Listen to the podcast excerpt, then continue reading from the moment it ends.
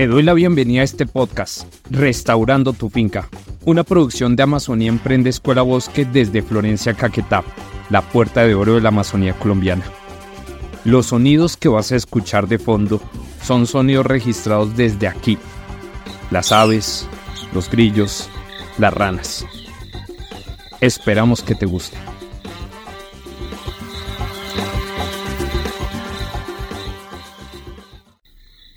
Compensar la huella de carbono es más que sembrar árboles, es generar capacidades para cuidarlos. Bueno, si este es el título de este podcast, y vamos a, explicarlo, vamos a explicarlo en alta plastilina como, como me gusta. Pero antes, bueno, los saludo aquí en esta tarde, Tito al lado mío durmiendo, las aves a punto de dormir también. Son cerca de las 6 de la tarde aquí en Amazonía Emprende Escuela Bosque.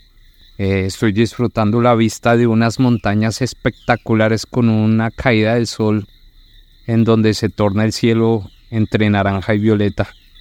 Y qué escenario más propicio pues para hablar sobre capacidades, sobre el cuidado que hay que darle a los árboles que hemos sembrado. Bien, Colombia es el país de las crónicas anunciadas. Y para no perder la costumbre, tengo una más. Entre enero y febrero de cada año, en época seca, aquí le dicen época de verano, se incendia o incendian más bien la Amazonía. Es en esta época en donde se deforestan cientos de miles de hectáreas de bosque en lo que llamamos el pulmón del mundo. Y bueno, no solamente aquí en la Amazonía, sino también en otros ecosistemas de Colombia y de América Latina cuando hace temporada seca. Según un gran científico llamado Lovejoy, perder entre el 20 y el 25% de toda la selva amazónica significaría llegar a un punto de no retorno. Mi colega Julia Hernández habla en su podcast sobre este tema. Pero bueno, hagamos una pequeña síntesis al respecto. ¿Qué quiere decir esto? Sencillamente que el ecosistema no podrá cumplir con sus funciones de regulación climática y empezar un proceso de deterioro con consecuencias inimaginables para todo el planeta. Un ejemplo de ello es el agua, el agua que llega a Bogotá, la capital de mi país. El efecto de los ríos voladores también lo explica muy bien mi colega Julie. Procede en gran parte del surgimiento de la creación del agua de la Amazonía, eh, en donde masas de agua que se evaporan en los bosques y por efecto de los vientos fluyen hacia las montañas y caen nuevamente en forma de lluvia en regiones de bosques de niebla y páramos como lo es Chingaza. Y bien, pues aunque no hemos llegado a ese punto de no retorno, la cifra está muy cerca. Hay quienes dicen que hemos perdido cerca del 13 o el 17, el 18%, ya es decir, nos queda entre un 7, un 8%, un 9% todavía de esperanza para evitar el punto de no retorno de la Amazonía. Para mí en particular, desde este punto en donde estoy haciendo este podcast. Si miro hacia unos años atrás, en particular el pasado febrero del 2022 fue realmente dramático. Aquí en Florencia duramos cerca de 17 días con el cielo cubierto por humo, debido a las quemas que se generaban kilómetros a la redonda. Más adentro, por el lado de los parques nacionales naturales, las quemas eran tan intensas que incluso los pobladores de las veredas cuentan cómo durante semanas las noches se pintaban de un rojo intenso que alumbraba el horizonte debido a las llamas. Las llamas, pues, tienen tres orígenes. Las quemas realizadas por los grupos que de manera ilegal eh, pues quieren apropiarse de las tierras, Segundo, debido a la misma naturaleza, las altas temperaturas pueden originar procesos de combustión en la hojarasca y las ramas que se encuentran en los suelos. Y tercero, las, entre comillas, quemas controladas de los rastrojos, es decir, de esa vegetación emergente o de los bosques que realizan, que van creándose de manera natural por restauración natural. Y estas quemas controladas las realizan los habitantes locales para pues para ampliar la frontera agrícola, para extender un nuevo potrero. Bueno, este tipo de escenarios generan una gran cantidad de reflexiones. La deforestación avanza a un ritmo mucho más rápido que la restauración, mientras que en Caquetá en los últimos 5 o 6 años anualmente en promedio se pierden cerca de 27 mil, 30 mil hectáreas de bosque. La restauración en el departamento de Caquetá no asciende a más de mil, dos mil hectáreas y eso. Es decir, hay un hueco entre lo que se deforesta anualmente y lo que se restaura anualmente.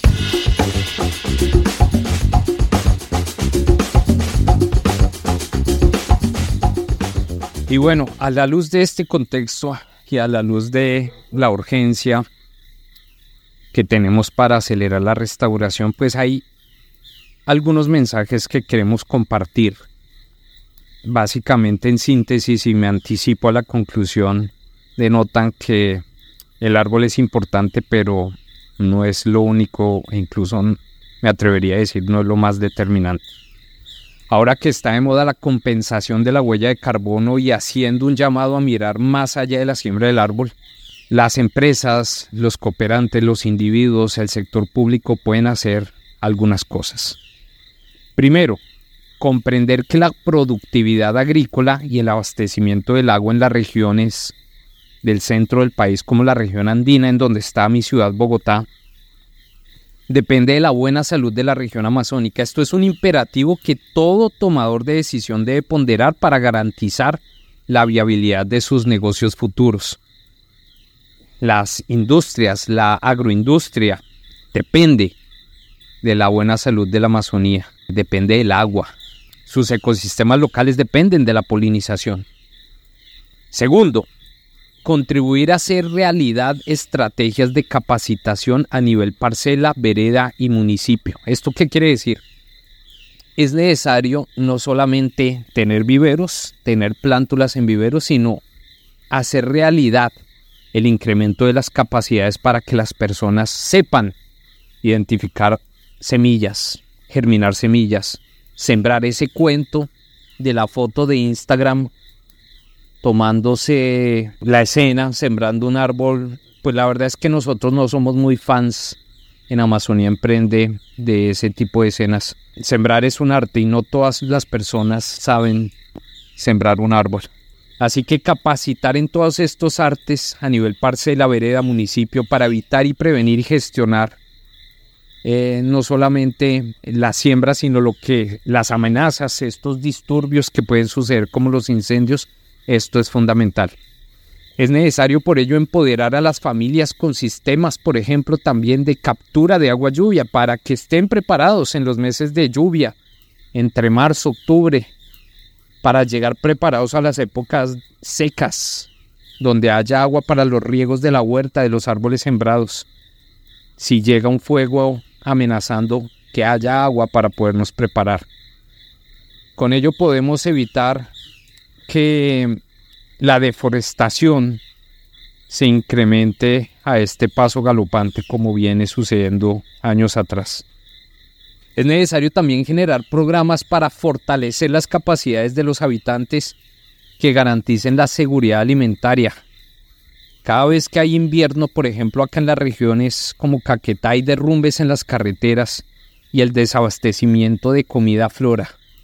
Y también cada vez que hay verano la escasez de agua hace mella y los pocos cultivos que existen se debilitan. Sembrar comida es lo primero que debe sembrarse en una estrategia de restauración, sea en la finca, en la vereda, en el territorio. Y bien, todos quieren sembrar árboles, pero la verdad muy pocos saben cómo hacerlo. Además de sembrar árbol, como dijimos anteriormente, también hay que saber cómo cuidarlo, hay que saber cómo podarlo, cómo protegerlo de amenazas naturales, las hormigas arrieras, por ejemplo, los caracoles africanos. Esta mañana recolecté con el balde y con la pala cerca de 40, 50 caracoles africanos. Entonces son amenazas para los cultivos y hablaremos sobre ello en un próximo episodio. Si te das cuenta, pues saber hacer las cosas es fundamental y desde los lugares de toma de decisión, desde las empresas, desde la academia, se cree que aquí en los territorios sabemos hacer las cosas y la verdad es que no. La verdad es que no. La verdad es que los jóvenes, personas como yo, que también me considero jóvenes por encima de los 40, Em, no es que sepan en su totalidad todos los artes de la restauración, del manejo del suelo, de la siembra. Devolver las capacidades al territorio es fundamental para garantizar la restauración. Y es por ello que antes de pensar en invertir dinero para sembrar un árbol, hay que dedicar dinero para incrementar capacidades. El cambio climático es una realidad y ha llegado a las regiones, ha llegado a la Amazonía de una manera inimaginable. La selva se pierde a velocidades dramáticas en cada verano y las lluvias, lluvias hacen de las suyas en cada invierno. Así que, para poder garantizar la buena salud de los ecosistemas, restaurar, pero restaurar de manera eficiente, inteligente, responsable, es la alternativa que proponemos desde aquí, desde Amazonía Emprende Escuela Bosque.